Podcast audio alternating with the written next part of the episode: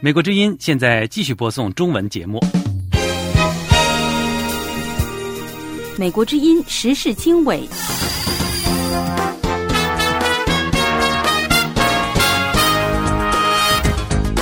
各位听众朋友，大家好，欢迎收听美国之音的时事经纬节目，我是宇宙，从美国首都华盛顿向您播音。英国情报显示，俄罗斯可能将在黑海封锁乌克兰。日本首相岸田文雄会晤美海军作战部长，商定应对中俄朝。秦刚剧中引为官，是否将翻版前中央警卫局长？到底这个震撼因素会不会变成是秦刚最后的下场？中国房地产市场有活路吗？没有这政策，你肯定完蛋；有了政策，你不一定复苏。中国政经两面上下其手。战狼外交在意大利拉响警报。民主国家应该走在一起，形成一个以价值观为基础的经济北约。美国之音时事经纬，更多新闻内容，欢迎收听。美国之音时事经纬节目开始，请陆洋来分享一组热点新闻。首先，英国情报部门说，俄罗斯可能会在黑海封锁乌克兰。陆阳。好的，宇宙。英国国防部星期三七月二十六号表示，俄罗斯已经改变了其在黑海的海军活动。俄罗斯军队可能正在准备对乌克兰实施封锁。上星期，俄罗斯退出了由联合国和土耳其斡旋的、已经实施近一年的协议。该协议允许从乌克兰黑海港口安全运输谷物。英国国防部在《每日情报》简讯中说，俄罗斯护卫舰谢尔盖科托夫。已经部署到黑海，在博斯普鲁斯海峡和乌克兰南部港口城市奥德萨之间的航道上巡逻。日本首相岸田文雄星期二七月二十五号在官邸会晤美国海军作战部长迈克尔·吉尔戴，两人商定将强化日美同盟的威慑力和应对能力。岸田文雄强调，在安全保障环境日益严峻的形势下，日美同盟的重要性高涨。吉尔戴则回应称，为了实现自由开放的印度太平洋，将强化美国海军与海上自卫队的合作。俄罗斯和中国上星期在日本海展开联合海军演习。俄罗斯军方称，共进行了大约二十次战斗演习，包括对海上、沿海和空中目标的联合炮火射击。朝鲜将在星期四七月二十七号举办纪念胜利日七十周年大型活动。据朝鲜官媒朝中社报道，朝鲜领导人金正恩星期三参谒了位于平安南道的中国人民志愿军烈士陵园，其胞妹朝鲜劳动党中央委员会副部长金宇正与各高官皆陪同前往。此次中国和俄罗斯代表团成为朝鲜疫情封锁边境之后的首批外国高层访客。韩国和美国情报当局表示，正密切监视朝鲜半岛局势。美国国务卿布林肯星期三七月二十六号在访问太平洋岛国汤加时，对中国有问题的行为发出警告，指责北京将南中国海军事化并从事经济胁迫。另一方面，美国众议院星期二七月二十五号以口头表决方式通过《二零二三年阻止中国芬太尼法》。这项法案将对中国合成阿片和制造阿片前体化学品的生产商进行制裁。前体化学品不仅被用于一般合法的阿片类药物，也被转用于非法芬太尼和海洛因的制造。而美国国会参议院同一天以压倒性多数通过一项立法，该法案要求美国企业在投资中国的半导体和人工智能等科技领域时。必须向联邦机构通报。参议院的一百名议员以九十一比六的投票结果通过国防授权法的这项修正案。国防授权法为美国国防部制定政策，预计将于今年晚些时候成为法律。美国国务卿布林肯和国防部长奥斯汀本周分别访问太平洋岛国，两人分进合击，普遍被视为与中国竞逐地区影响力之举。布林肯星期三抵达汤加，与该国首相索瓦莱尼就太平洋地区的战略重要性举行会谈，并参加美国驻汤加大使馆启用仪式。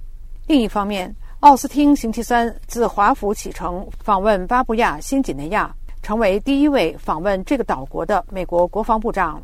五角大楼表示，巴新是美国在太平洋地区的重要伙伴。奥斯汀将在那里讨论两国在签署新的双边防务协议之后的下一步行动。布林肯在新闻发布会上表示，不论中国的角色如何，美国都致力于和汤加。以及更广泛的太平洋岛国深化关系。他说：“我们认为与整个太平洋地区国家建立伙伴关系符合我们的利益。”宇宙，好，谢谢陆阳分享今天的热点新闻。阅读更多新闻和深度报道，请登录美国之音中文网 voa chinese 点 com。接下来，我们将关注秦刚的剧中引发围观，他是否将翻版前中央警卫局长？请您不要走开。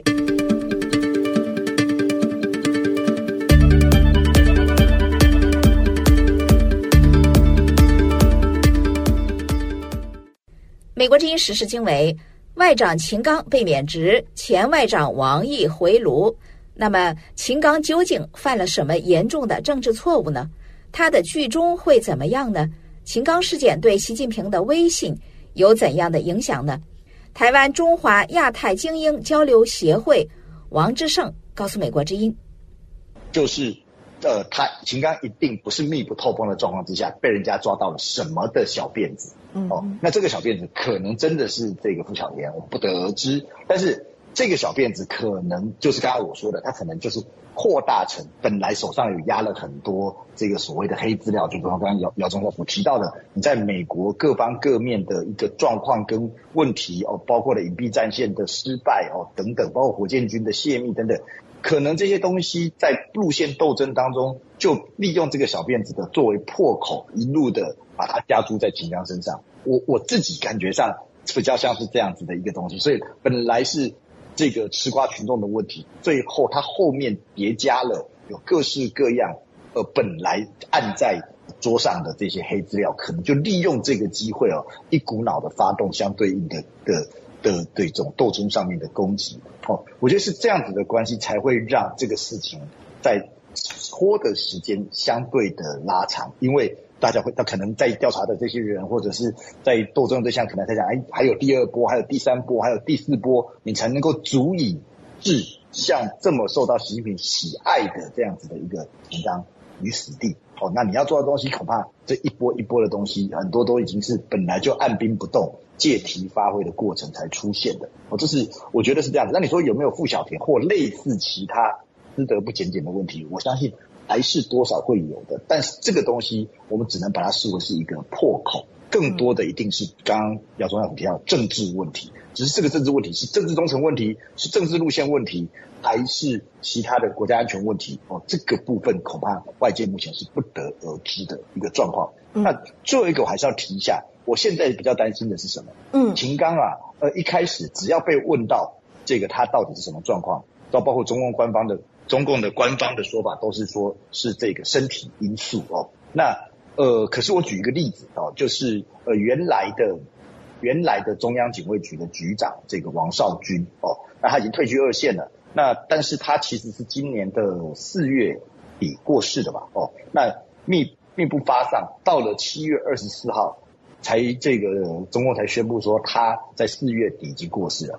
也就是说，这个过这个过世，不管他过世的原因，他基本上已经过世了三个月，才拿出来讲说他已经过世了。嗯，哦，那呃，如果如果是健康因素，或者是其实包括姚光像之前提到的，像那个吴国华的状况，对，哦，嗯，到底这个健康因素会不会变成是秦刚最后的下场？我觉得这事情其实是蛮值得玩味跟借鉴的一个部分。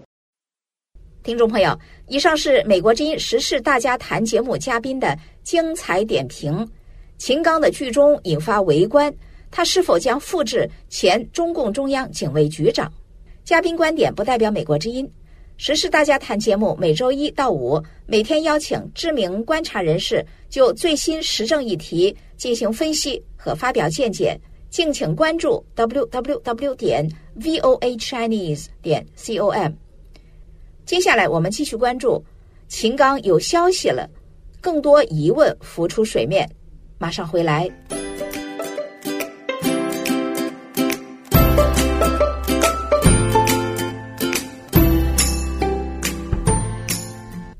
美国之音时事经纬：消失整整一个月的秦刚，七月二十五号被确定解除外交部长职务。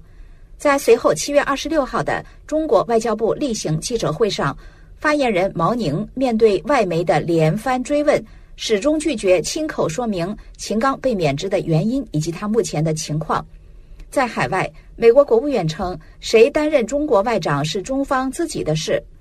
观察人士都注意到，秦刚仍然披挂着国务委员的职务，但是都好奇于他到底在哪里，以及身体是否有恙。他是否遭到政治清洗？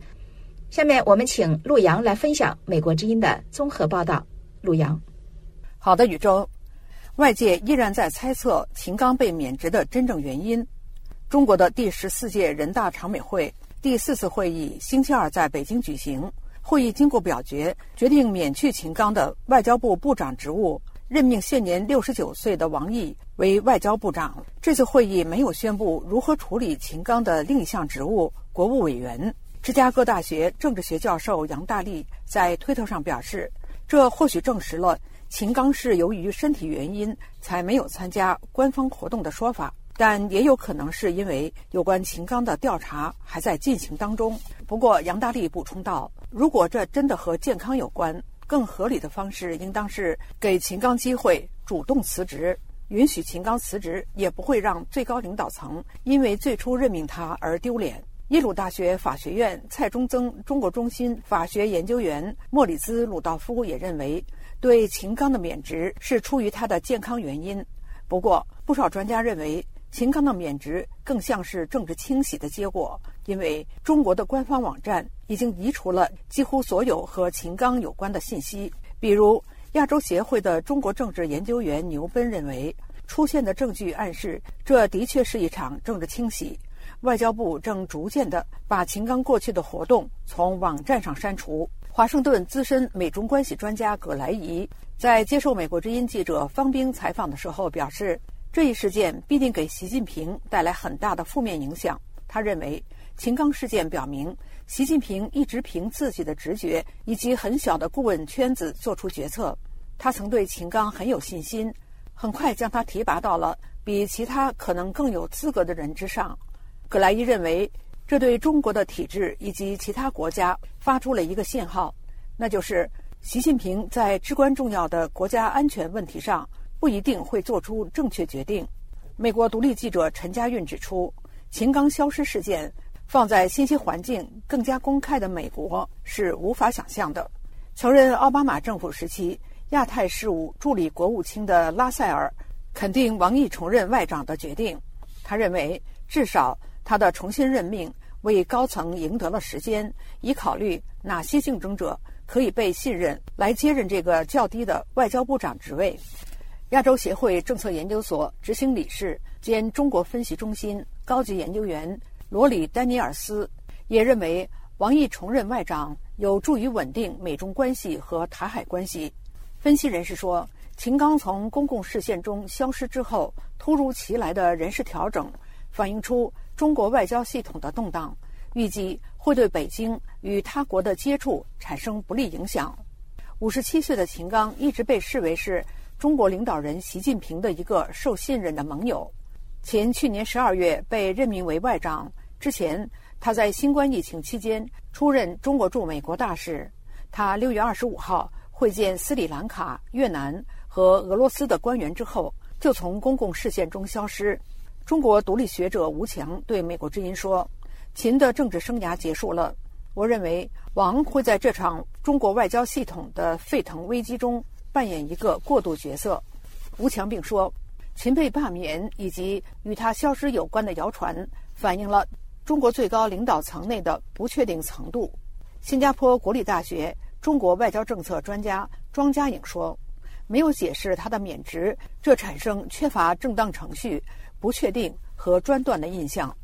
宇宙，好，谢谢陆阳分享。秦刚有了消息，更多疑问浮出了水面。请您不要走开，接下来我们将分享中国房地产有活路吗？马上回来。在变化的时代，世界似乎充满不确定性。我们所闻并不反映我们所见。我们寻求事实真相。当我们只被告知故事的局部时，我们失去了信任。在危机时刻，我们的梦想、希望和期盼明天更美好的祝愿，赖于新闻自由。在美国之音，我们为您带来的报道，是人们冒险去观阅的。我们把世界连接在一起。并伴以事实真相，在美国之音，我们向您展示完整故事。美国之音实时经纬：近日，中国房地产市场负面消息不断。据《华尔街日报》报道，中国各地购房需求正在减弱，但是二手房挂牌量却正在激增。中指研究院本月初期发布的数据显示。六月份，中国百城房价继续下跌。五月、六月新房价格环比连续下挫，二手房价单月环比已经连续十四个月下跌。中国官媒引述专家的话说：“新一轮稳房市政策正在酝酿出炉。”那么，中国房地产市场有活路吗？美国欧道明大学国际商学教授李少民告诉《美国之音》：“这个，我想有几个因素。”呃，其中比如第一个大因素就是呢，现在呃解封了，清零结束了，所以呢，这个三年来这个积压的，原来想卖房的、想这个调调整的人，突然都都出现哈，我想这是一个大的因素。那么第二个大因素就是，现在中国经济萎缩，那么很多个人的财务情况都恶化。他们是不是急着要抛出，就是要出手，因为负担不起了嘛？嗯，您在长远上看，那最重要的因素还是我们一直讲的，就是预期。预期会不会好？因为所有的经济行为都是预期，有没有信心？现在的失业率怎么样？年轻人就业怎么样？厂商投资意愿怎么样？外贸怎么样？这些问题，我想大家心里都有数了，都是都是负的，都不是正的。那么政府有没有采取措施？政府其实他也采取了一些措施，那个就是没有大的措施出台。那呃，现在有分析员认为将有大措大的措施出台，是不是一种一厢情愿？我们看不出来，因为中国的决策呃程序从来是不公开的嘛。那么政府都做了哪些呢？比如说降息，我们刚才已经讲到了，呃，它也放松了对发展商的一些融资的限制。原来有一个三道红线非常厉害的哈，这些都，呃，所以它做了一些，会不会反弹？如果我看的话呢，短期反弹可能性不大，就还是讲的，关键是没有信心了哈。这个，呃，政府的政策是这样。政府的鼓励政策就是这个刺激政策，在经济危机情况下，这个政策非常关键，你要快，而且要要要这个果断。但是你其实呃没有这政策，你肯定完蛋；有了政策，你不一定复苏，因为这个政策它不是真正的真金白银嘛，它就是一个鼓励而已了，是一些你老百姓如果不不就是鱼不上钩，你割的这个钓饵没有用啊。所以这个时间，中国最大的问题是。老百姓和厂商，特别是老百姓，他们没有信心。听众朋友，以上是美国之音时事大家谈节目嘉宾的精彩点评。中国房地产市场有活路吗？嘉宾观点不代表美国之音。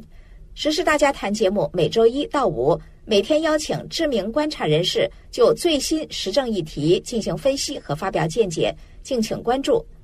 接下来。中国政经两面上下其手，战狼外交在意大利拉响警报，请您不要走开。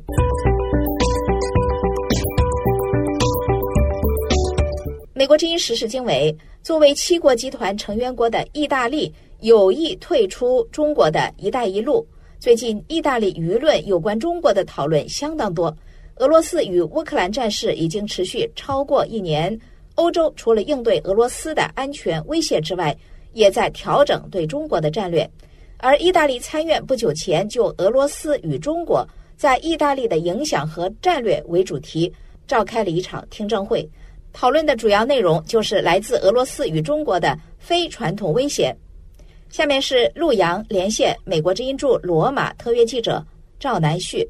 赵南旭，呃，能否介绍一下这个意大利面临的这个非传统安全威胁有哪些呢？是的，意大利参议院欧盟政治委员会主席朱利奥·特尔奇上周在一次听证会的书面致辞中强调，俄罗斯在2014年吞并克里米亚半岛后，就与中国开始传播假新闻。他还提到，最近德国采纳的去风险战略。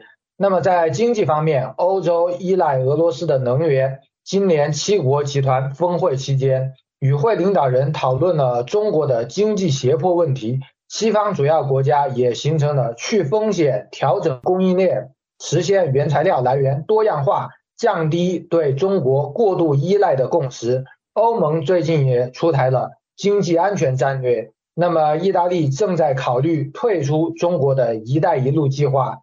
近三年来，意大利政府数次动用黄金权利法案，直接介入中资收购案，以保护意大利的战略资产以及可能用于军事方面的技术。陆岩，嗯，那么除了来自俄罗斯的这个假新闻，那么中国是如何影响意大利舆论的呢？张南旭，好的。意大利的《夜报》中国事务记者朱莉亚·蓬皮利在参议院的发言中就介绍了中国将媒体作为推行“战狼外交”的工具。朱莉亚·蓬皮利表示，意大利有一部分人口持有反美、反西方观念，那么中国和俄罗斯的宣传对于这些人就相当有效。他指出，中国的宣传工具善于利用意大利媒体的财务危机。他们试图解决媒体的经费问题，通过付费的方式，让意大利报纸或者在线媒体刊登中国官媒的文章，甚至在中国的话题上直接给记者或者评论人士提供资金。那么，茱莉亚·蓬皮利还表示，意大利国家通讯社安莎社与中国官媒新华社。签订的协议给意大利生媒体生态造成了相当大的影响。那么，公民力量发起人杨建立也出席了这场听证会，他就注意到，新冠疫情爆发以后，中国官媒传播了有关意大利的假新闻。中国官媒把意大利描述成疫情的源头。陆阳。嗯，那么中国近年来利用经济地位对其他的国家采取制裁措施，对一些国家呢实施经济胁迫。那一些政界人士提出了经济北约的概念。那赵南旭，你能否介绍一下相关的情况？好的，陆阳。那么西方的一些政界人士，比如前英国首相特拉斯，就是经济北约的支持者。杨建立认为。民主国家应该形成以价值观为基础的经济北约，应对中国的经济胁迫。那我们现在就来听一下杨建立的说法：民主国家应该走在一起，形成一个以价值观为基础的经济北约。首先进行经济防御。呃，所有的民主国家只要是这个呃经济北约的成员的话，然后大家集体进行防御，这样使得每个民主国家都有能力。啊，去保卫自己的民主价值。杨建立认为，民主国家一方面需要把自身经济做大，一方面要坚持去风险原则。陆阳，好，我们谢谢陆阳连线美国之音驻罗马特约记者赵南旭。中国政经两面上下其手，战狼外交在意大利拉响警报，请您不要走开。接下来，美国旅游机构赴华揽生意。中国游客消费力恐怕不再诱人。我们马上回来。在中央戏剧学院读大二的王龙蒙参加了八九学运。他跟我说特神秘，哎，龙蒙广场闹事儿了，咱们去看看。我俩就骑着自行车就闹事儿去了。他参加了爵士团。肚子里空啊，饿呀！你的血糖不够吗？头晕啊，走不动路。我去趟厕所要走两个小时的路。他遇见了爱情，那对我一个当时单身的男子来讲，对这样一个淳朴的南国的国色天香的女孩子，我当然会产生我的情感。天安门成了演员王龙蒙人生中最大的舞台。我其实就喜欢这种氛围，喜欢这个人人都在关心的国家的未来，真的激动人心。欢迎收听美国之音出品的播客节目《岳阳电话》。我是武阳。美国之音时事经纬节目最后，美国加州旅游局和纽约市的旅游局未来几周内将开启中国销售之旅，这是他们自从疫情爆发以来首次奔赴中国招揽生意。下面是志远分享美国之音驻洛杉矶特约记者张木林的报道。美国品牌总公司综合营销高级副总裁斯塔西·梅尔曼表示，中国对美国的需求非常高，但是目前航班的容量实在有限。目前，美国与中国之间的每周航班数量为二十四班，远低于疫情前的每周约三百五十班。原因是美中关系紧张以及航空公司对使用俄罗斯领空的担忧。在新冠疫情爆发前，中国是美国第五大旅游市场。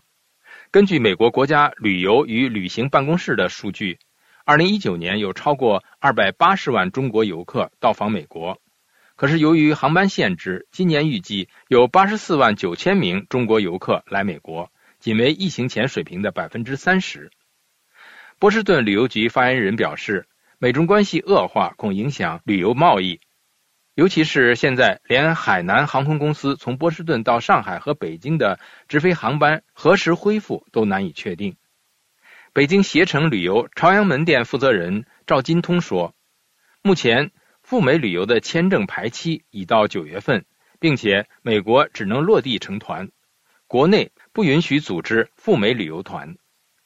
中国甘肃兰州的李玉如通过国际长途电话对美国之音说：“七月份我刚从美国回来，旅游路线是从旧金山坐游轮到加拿大，途中看到了冰川，感觉很震撼。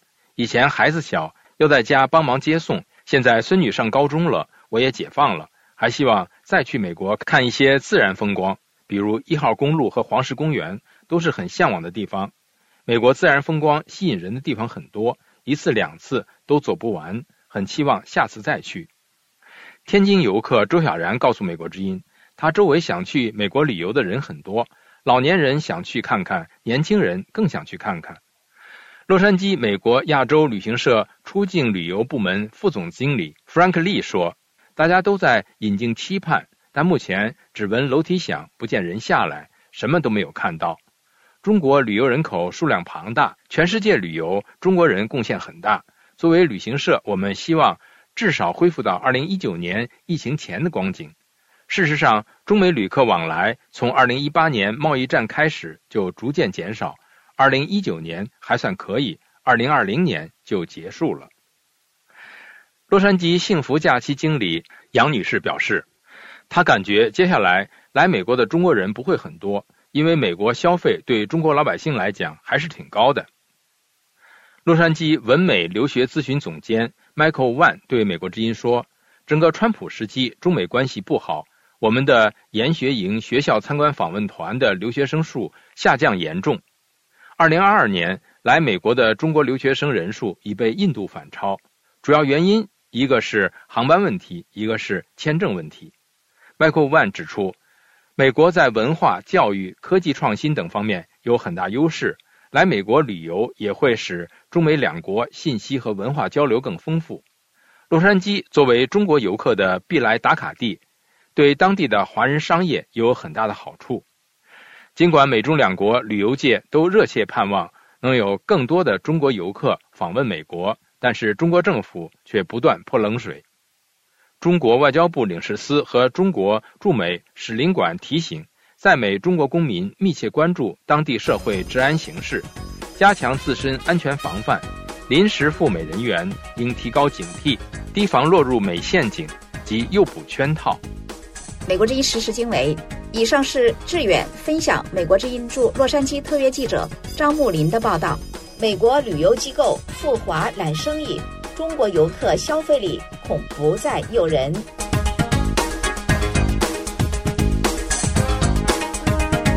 美国之音时事经纬，各位听众朋友，今天的时事经纬节目到这里就跟您说再会了。今天的编辑是晨曦，我是宇宙，感谢各位收听，我们下次节目再见。